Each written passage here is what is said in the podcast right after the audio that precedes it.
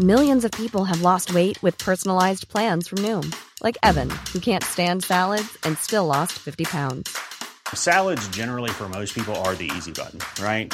For me, that wasn't an option. I never really was a salad guy. That's just not who I am. But Noom worked for me. Get your personalized plan today at Noom.com. Real Noom user compensated to provide their story. In four weeks, the typical Noom user can expect to lose one to two pounds per week. Individual results may vary. Les images sont inédites. Près de 7000 migrants ont débarqué en 48 heures sur l'île italienne de Lampedusa, au large de la Sicile, dans la Méditerranée. Cette arrivée importante, d'un coup, a poussé les autorités à déclarer l'état d'urgence. Mais alors, que se passe-t-il? Comment l'Europe compte-t-elle s'organiser? Salut, c'est Hugo. J'espère que vous allez bien. C'est donc le sujet à la une des actualités du jour aujourd'hui. En près de 48 heures, donc, plus de 7000 personnes sur 120 bateaux ont débarqué sur l'île de Lampedusa, l'équivalent de la population locale selon un dernier bilan de la Croix-Rouge italienne. Et plus largement, ces dernières années, Lampedusa, qui est située à 150 km des côtes de la Tunisie et à 300 km des côtes de la Libye, est devenu le lieu d'arrivée de nombreux migrants et réfugiés en provenance notamment d'Afrique et qui souhaitent rejoindre l'Europe pour fuir des situations économiques et sociales difficiles ou encore pour fuir la guerre qui frappe, vous le savez, un certain nombre de régions. Alors, l'île de Lampedusa en Italie dispose d'un centre d'accueil de 400 places, un centre qui est évidemment complètement débordé euh, actuellement. Des hommes, des femmes et des enfants sont actuellement donc contraints de dormir dehors sur des lits en plastique et avec des couvertures de survie dans la situation actuelle. Par ailleurs, 5000 personnes devraient être transférées vers la Sicile où il y a des centres d'accueil plus grands,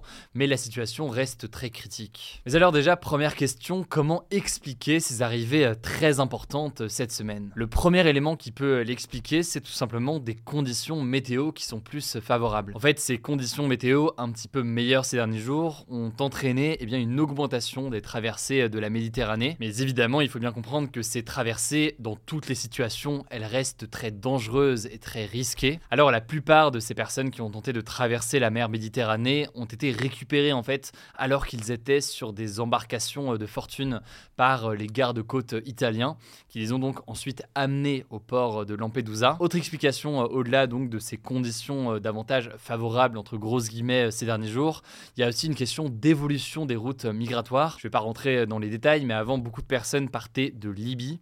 Or, eh bien, ces derniers jours, les départs se font de plus en plus depuis la Tunisie. Or, eh bien, le port européen le plus proche de la Tunisie, et notamment de la ville de Sfax, eh bien, c'est ce port de Lampedusa. Alors, vous l'imaginez, mais c'est toujours important de le rappeler, c'est traversées euh, illégales, elles ne se font pas sans risque.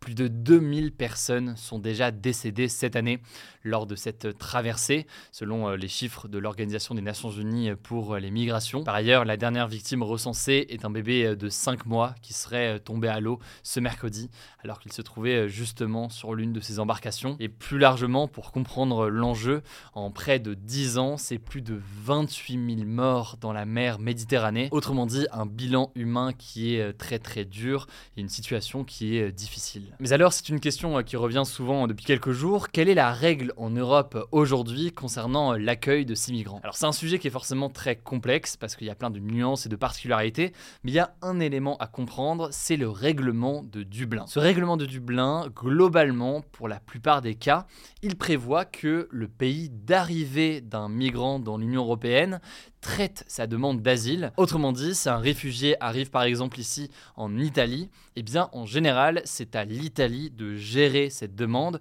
Même chose donc si un migrant arrive en Grèce, c'est la Grèce qui doit gérer cette demande, voir donc cette demande d'asile, voir si elle est valable pour l'accorder euh, ou non. Ça se passe donc auprès du pays où arrive donc euh, la personne. Mais la difficulté avec ce fameux règlement de Dublin à l'échelle européenne, c'est que du coup, la responsabilité, elle revient surtout à quelques pays surtout en fait à la Grèce et à l'Italie, puisque c'est dans ces pays qui arrive eh bien, un certain nombre de migrants. Résultat, eh bien, ces pays se retrouvent surchargés eh bien, avec des demandes d'asile qui doivent être traitées et qui prennent parfois euh, du temps. Et du coup, en attendant, ces migrants et ces réfugiés se retrouvent dans des conditions d'accueil souvent euh, indignes, notamment pour beaucoup de mineurs qui se retrouvent dans des situations extrêmement difficiles. Bref, tout cela amène à des situations délicates. Le premier élément qu'on peut noter donc, c'est qu'un certain nombre d'élus demandent ce que l'on appelle une solidarité européenne pour que ce ne soit pas donc que l'Italie ou la Grèce qui a géré administrativement autant euh, de demandes. L'idée formulée par certains élus, c'est de répartir cette demande à l'échelle européenne. Par ailleurs, selon beaucoup, il y a aussi un enjeu à travailler avec les pays d'origine notamment pour lutter contre le trafic d'êtres humains. En effet, il faut quand même le rappeler, eh bien, ces traversées, elles se font euh, via des passeurs, des passeurs qui illégalement donc, eh bien, pour l'appât du gain, vont euh, tenter eh bien, de faire traverser ces personnes-là. Souvent, ces personnes-là mettent beaucoup d'argent, des centaines d'euros. C'est donc un véritable business pour euh, ces passeurs et ça pose un risque immense pour ces personnes qui tentent de traverser la Méditerranée et qui se retrouvent, du coup, vous l'imaginez, à prendre des risques colossaux. On l'a dit encore une fois avec le triste bilan humain que l'on connaît aujourd'hui. Alors, quelle a été euh, la réaction du gouvernement italien à ce sujet? Vous le savez euh, très sûrement, on en a déjà parlé sur les actualités du jour, sur cette question de la politique migratoire, y compris à l'échelle européenne. Il y a évidemment des grandes différences de vision entre euh, les différents camps. Actuellement, l'Italie est dirigée par Giorgia Meloni, qui est classée à l'extrême droite et qui a été élue il y a un an. Elle a mené sa campagne il y a un an sur une politique zéro immigration et elle a fait de la réduction de ses arrivées euh, irrégulière de migrants sa priorité. Dans son programme, Giorgia Meloni prévoyait notamment un blocus naval anti-migrants pour empêcher donc les migrants euh, d'arriver, ou encore une suppression euh, des permis de séjour pour des raisons humanitaires. Mais ces mesures, aujourd'hui, pour tout un tas de raisons, et je vous mets des liens en description pour en savoir plus, c'est des mesures qui peinent à être mises en place par ce gouvernement. Et en parallèle, eh bien, la situation humanitaire reste importante, on l'a dit donc, avec les décès qui se multiplient et les arrivées irrégulières aussi euh, qui se multiplient. Pour vous donner une idée, il y a eu 124 000 arrivées depuis euh, janvier 2023 en Italie contre 65 000 l'an dernier. Et par ailleurs, selon pas mal d'Italiens, il y a là aussi un manque de solidarité européenne justement pour traiter au mieux ces demandes d'asile qui sont euh, reçues de la part des personnes qui arrivent. Alors du côté de la France, le ministre de l'Intérieur Gérald Darmanin eh bien, a convoqué une réunion ce vendredi avec la gendarmerie, la police et les services de l'immigration. Bref, c'est un débat qui risque de revenir y compris en France, dans les prochains jours, avec un projet de loi sur euh, l'immigration qui devrait euh, arriver. On aura l'occasion euh, d'en reparler, mais la question évidemment de la politique à l'échelle européenne devrait aussi venir. Dans tous les cas, au vu de la situation difficile, ça me semblait essentiel d'en parler dès aujourd'hui. Je vous mets des liens en description pour en savoir plus. On en reparlera évidemment dans les prochains jours. Je laisse la parole à Blanche et je reviens juste après. Merci Hugo et salut tout le monde. On commence avec cette actu. Le ministère des Affaires étrangères a demandé la suspension de toute collaboration avec des artistes du Niger, du Burkina Faso et du Mali, trois pays d'Afrique qui ont connu des putschs militaires derniers mois. Alors cette annonce a rapidement fait réagir le monde de la culture, comme le syndicat national des entreprises artistiques et culturelles, selon qui, je cite, cette décision sans aucun sens d'un point de vue artistique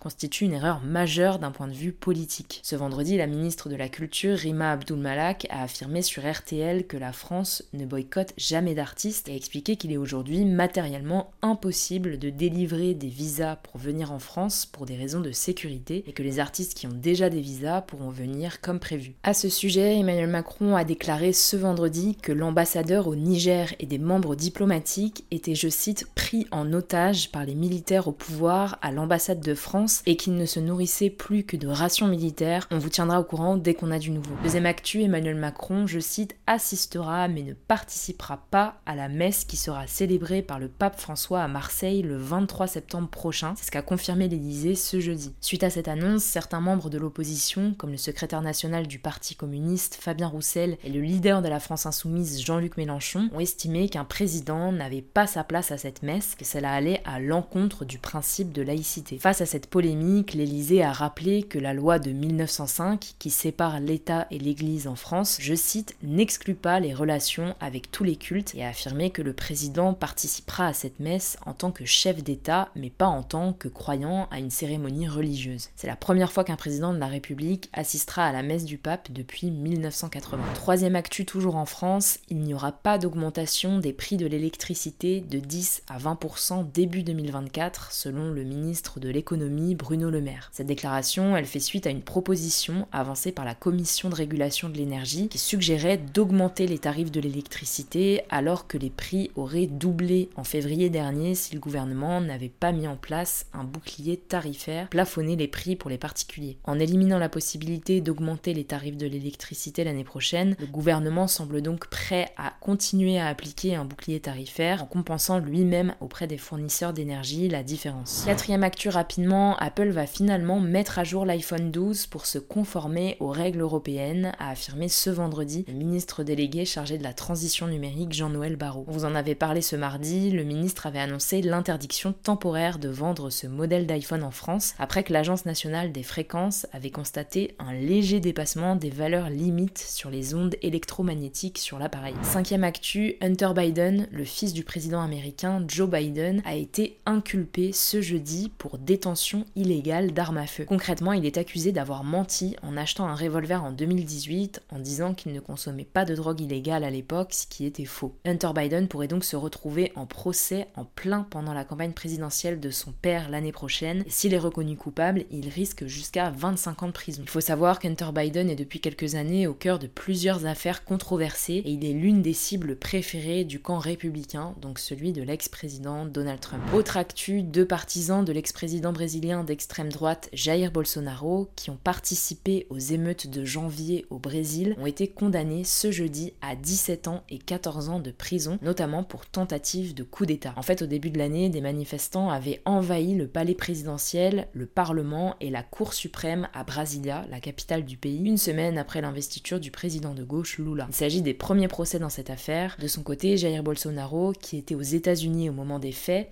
est visé par une enquête pour savoir s'il a joué un rôle dans ces émeutes. On vous tiendra au courant. Septième actu, le collectif Manifeste Psy, qui réunit 8700 psychologues en France, a critiqué les réponses du président sur la santé mentale suite à notre interview la semaine dernière. Ils nous ont demandé un droit de réponse. Alors je vais pas tout vous détailler, mais le collectif qu'on a eu au téléphone a insisté sur le fait que tous les soins ne doivent pas être médicalisés et que la solution ne réside pas dans le fait de former plus de psychiatres, donc des médecins, comme l'a répété plusieurs fois Emmanuel Macron pendant l'interview. Concernant le dispositif Mon soutien psy présenté par Emmanuel Macron comme une solution, le collectif souligne que 93% des psychologues le boycottent et demandent donc plus de moyens dans les services publics en redistribuant les fonds du dispositif, notamment pour augmenter les salaires. Je vous mets des liens en description si vous souhaitez en savoir plus. Dernière actu, c'est une bonne nouvelle, un nouveau traitement qui permet de réduire le risque de développer la bronchiolite chez les nourrissons est désormais disponible en France. La bronchiolite, moi j'en ai eu quand j'étais petite, c'est une maladie respiratoire qui touche principalement les bébés et les jeunes enfants. Concrètement, ce traitement préventif est disponible en pharmacie et dans les hôpitaux et il est recommandé pour les bébés nés depuis le 6 février 2023. La bronchiolite toucherait chaque hiver près de 30% des nourrissons de moins de 2 ans. Voilà, c'est la fin de ce résumé de l'actualité du jour. Évidemment, pensez à vous abonner pour ne pas rater le suivant, quelle que soit d'ailleurs l'application que vous utilisez pour m'écouter. Rendez-vous aussi sur YouTube ou encore sur Instagram pour d'autres contenus d'actualité exclusifs. Vous le savez, le nom des comptes, c'est Hugo Décrypte. Écoutez, je crois que j'ai tout dit. Prenez soin de vous et on se dit à très vite.